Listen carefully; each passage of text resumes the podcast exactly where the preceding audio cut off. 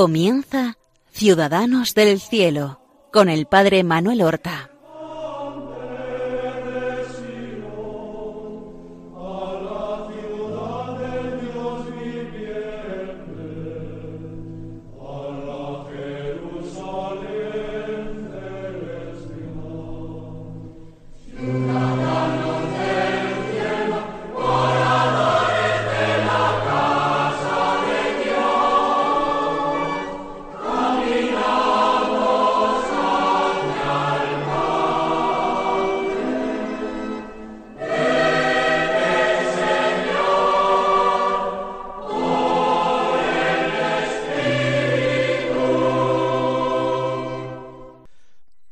Buenos días, queridos oyentes de Radio María, que seguís este programa Ciudadanos del Cielo, que realizamos en honor de los santos, en honor de la Santa e Indivisa Trinidad, y para provecho de nuestras propias almas, que encontramos en las vidas de los santos un espejo en el que mirarnos, una fuente de inspiración y de creatividad evangélica.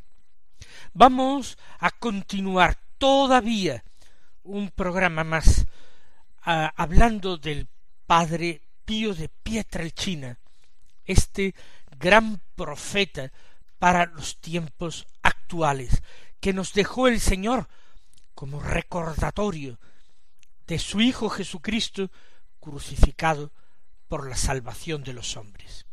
Lo hemos dejado al Padre Pío en el año cincuenta y nueve, cuando es curado milagrosamente por la Virgen de Fátima, cuya imagen peregrina ha visitado el convento de San Giovanni Rotondo. Padre Pío lleva ya dos, tres años de una fuerte persecución. Y tenemos que decir que el motivo es principalmente el dinero. Padre Pío le ha sido exigido entregar cantidades de dinero de su obra, la Casa del Allievo de la Soferenza, y él, después de haber hecho un generosísimo donativo a la provincia capuchina, no ha podido seguir entregando más dinero. La Santa Sede ha intervenido, se renuevan los viejos prejuicios, las antiguas calumnias, de forma que se llega a decir que el Padre Pío padece una enfermedad venérea y que de ahí las llagas, etcétera, etcétera. Él ha comenzado a tener de nuevo restricciones para confesar, para recibir a peregrinos, a devotos. No se permite que se acerque a mujeres estando a solas. Y se le obliga a donar toda su obra en la casa del alivio del sufrimiento, todas las doscientas mil acciones, donarlas a la Santa Sede, para que sea la Santa Sede la propietaria de la casa y la que decida en el futuro su orientación. Él ha sabido irse despojando de todo. En el año cincuenta y nueve, ya su salud muy quebrantada, encuentra un alivio en esta curación de la Virgen. Pero en el año sesenta y sesenta y uno sigue esto, la gente sigue acudiendo. En 1960, recuerdan, el día 10 de agosto, es el cincuenta aniversario de la ordenación sacerdotal del Padre Pío, y acude una multitud extraordinaria a homenajearle. Con esta ocasión de su jubileo, él escribe una hermosa oración.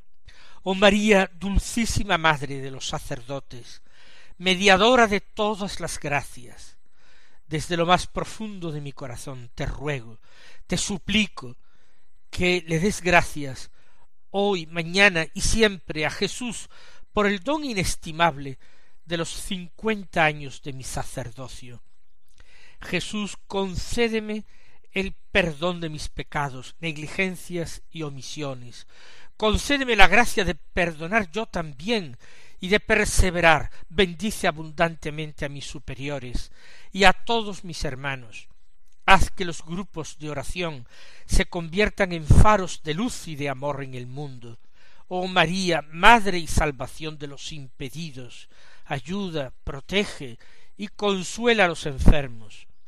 Haz que florezca la casa solievo de la soferenza, da a nuestro devastado mundo la verdadera paz y a la Iglesia católica el triunfo de tu Hijo.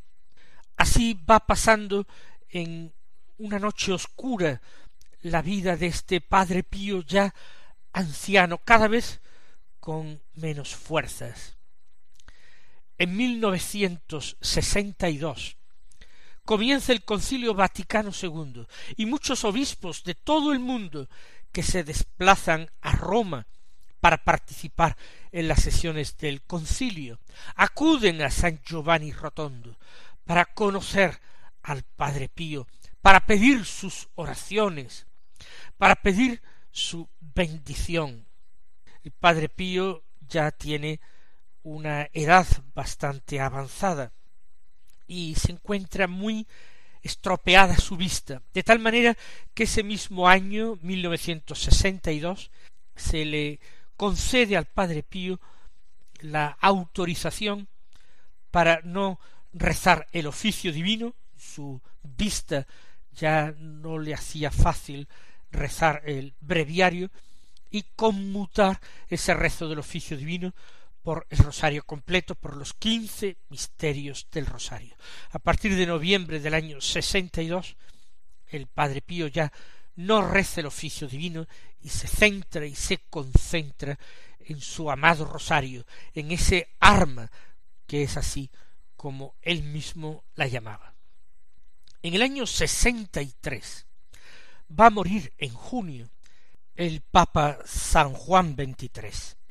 Y en ese momento, con la elección del Papa Pablo VI, cesan totalmente las persecuciones contra el Padre Pío, porque el cardenal Montini, lo mismo que Pío XII antes, era devoto del Padre Pío, era una persona que creía en su santidad. Por eso el provincial capuchino es destituido, el que había llevado adelante estas medidas tan restrictivas contra el Padre Pío, y se nombra otro provincial más favorable al Padre Pío. Es ya 1964 una pequeña luz se ha vuelto a encender en la vida del Padre Pío. Pero es un hombre que está gravemente enfermo y tiene ya setenta y siete años, muy debilitado por la continua, diaria efusión de sangre de sus llagas. Asma fuerte, crisis respiratoria que parece que van a terminar con su vida, artrosis que hace rígidos sus miembros y le dificulta la movilidad, tiene taquicardias y alteraciones del ritmo cardíaco, sudores fríos, desmayos, insomnio a veces por la noche, le dan pastillas los médicos y aunque él no quiere por obediencia, tiene que tomárselas, somníferos, barbitúricos, la falta de alimentación, porque es incapaz también por sus males eh, digestivos de, de digerir bien, y sin embargo su misa sigue atrayendo multitudes y sigue habiendo colas extraordinarias de gente que quiere confesarse.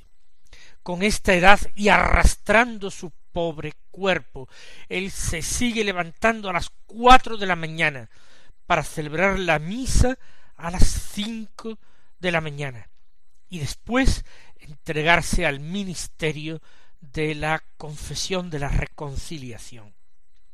El año antes de su muerte, en 1967, se calcula que confesó a veinticinco mil personas.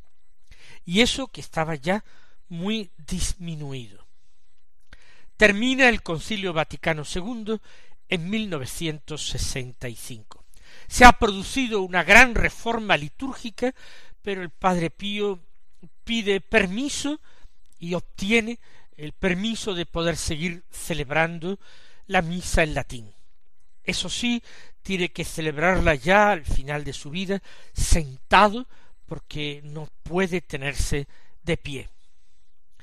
Él se reconoce que es un hijo de la Iglesia, él piensa que el Papa es el elegido por Dios para gobernar su Iglesia, él se encuentra profundamente agradecido a Pablo VI, no solamente porque Pablo VI es el Papa que ha levantado las sanciones que pesaban contra él, sino también le está agradecido de una forma muy particular por haber escrito la encíclica Humane Vitae, que fue publicada el 25 de julio de 1968.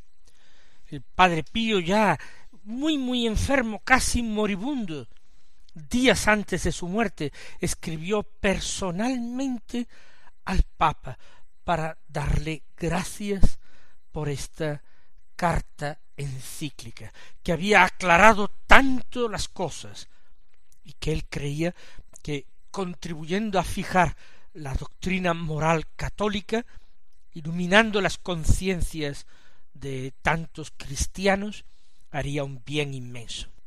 Concretamente le dice al Papa Pablo VI en su carta Sé que estos días vuestro corazón sufre mucho por el destino de la Iglesia, por la paz en el mundo, por tantas necesidades de la gente, pero sobre todo por la falta de obediencia de algunos, incluso católicos, hacia la enseñanza que nos dais con la ayuda del Espíritu Santo y en el nombre de Dios.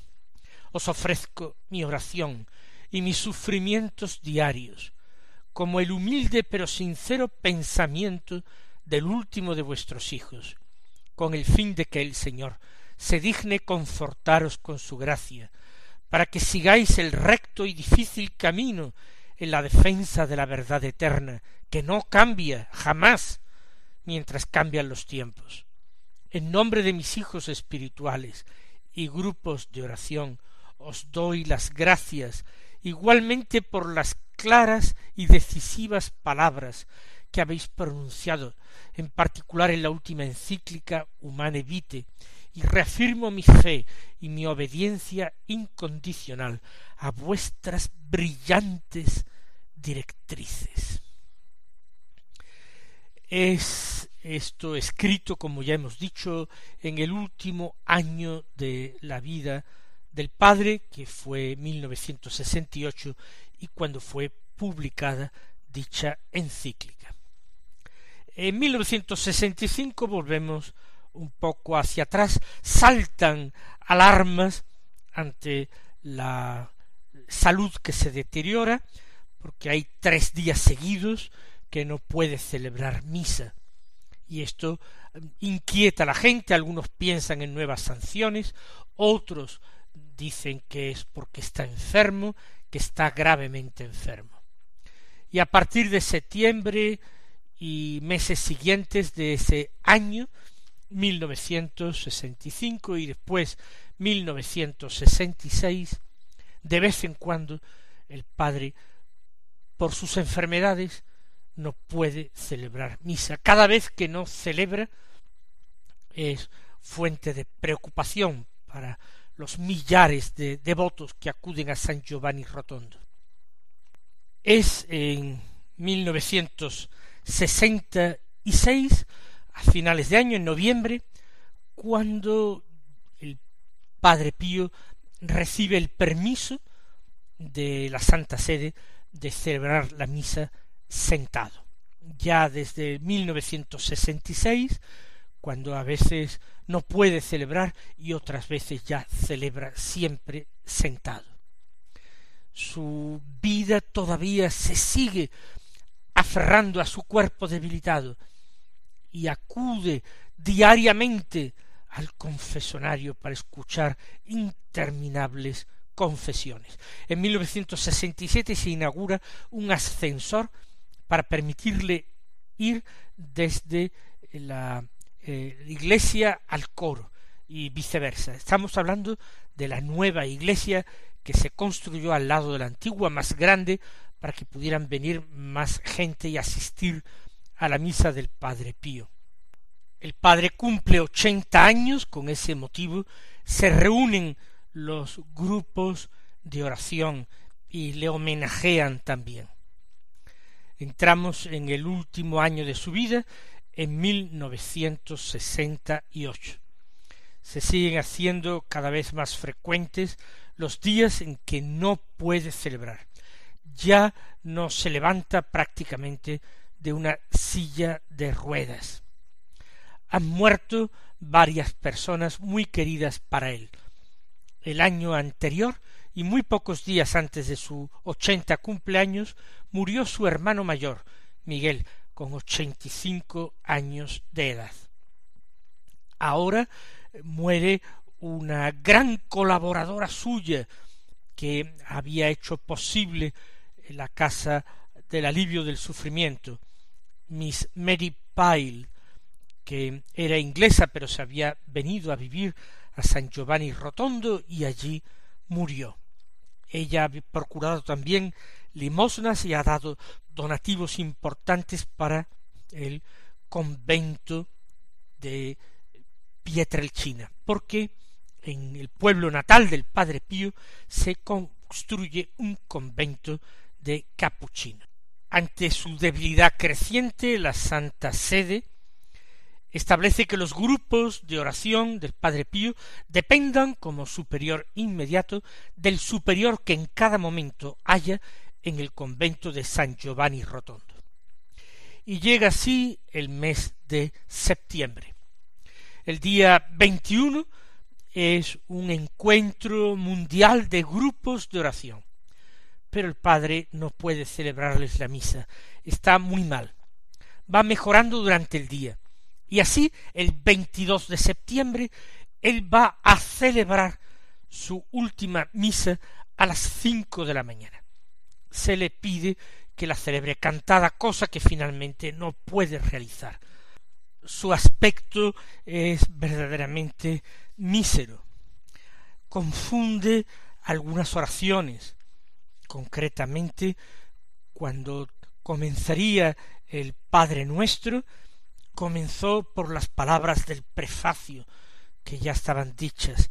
Tienen que asistirle y ayudarle a leer en el misal las palabras.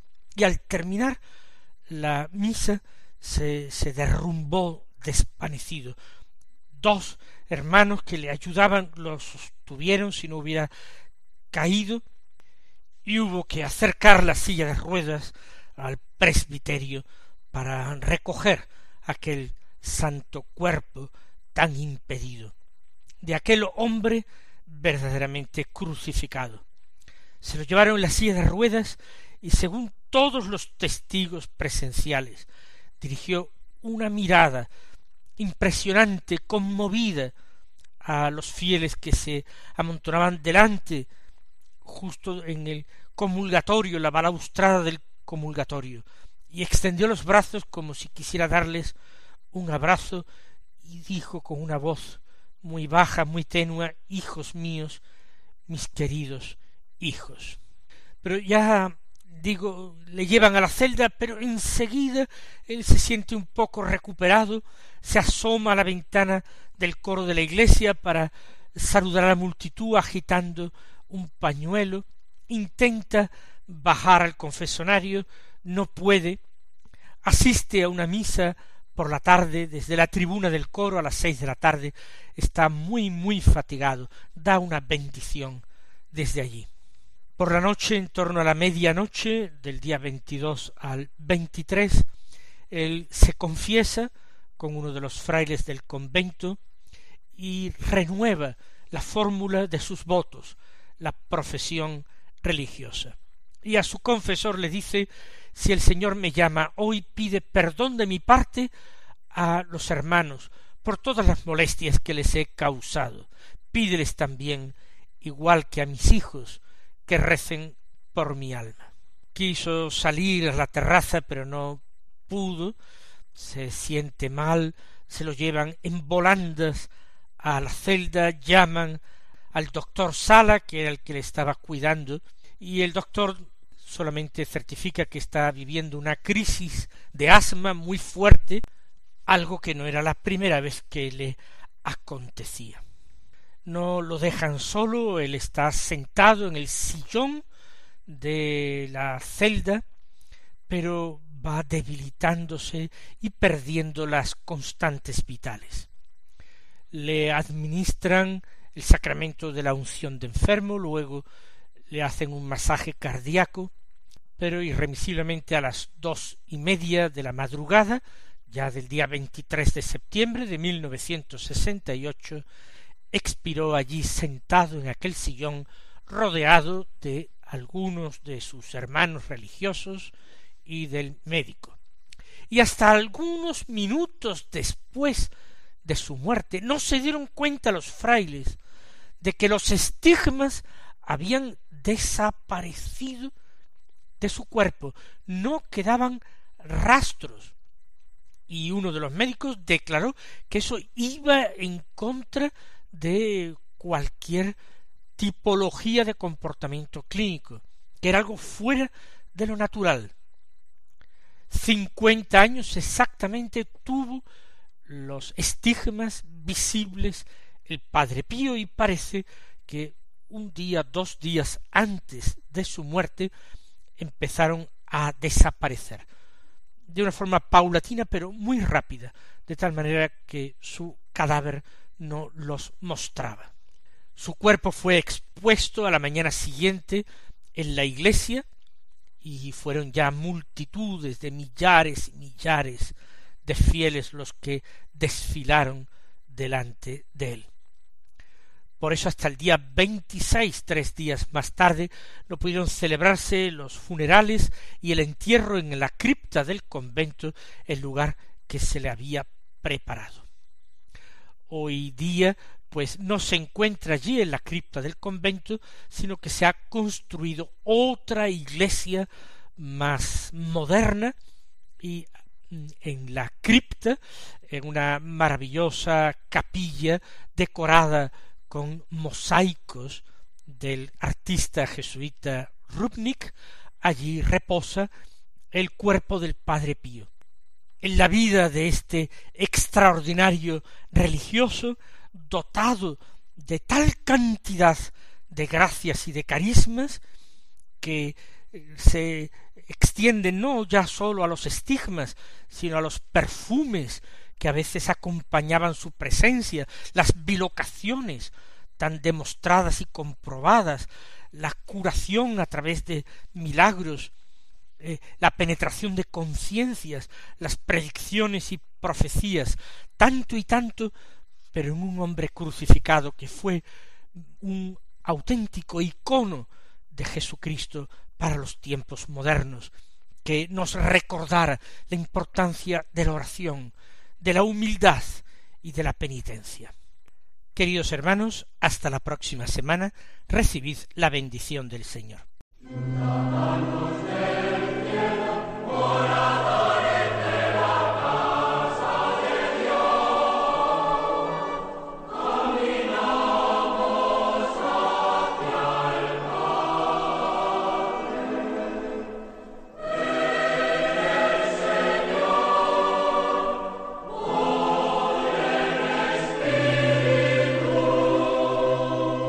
Han escuchado en Radio María Ciudadanos del Cielo con el Padre Manuel Horta.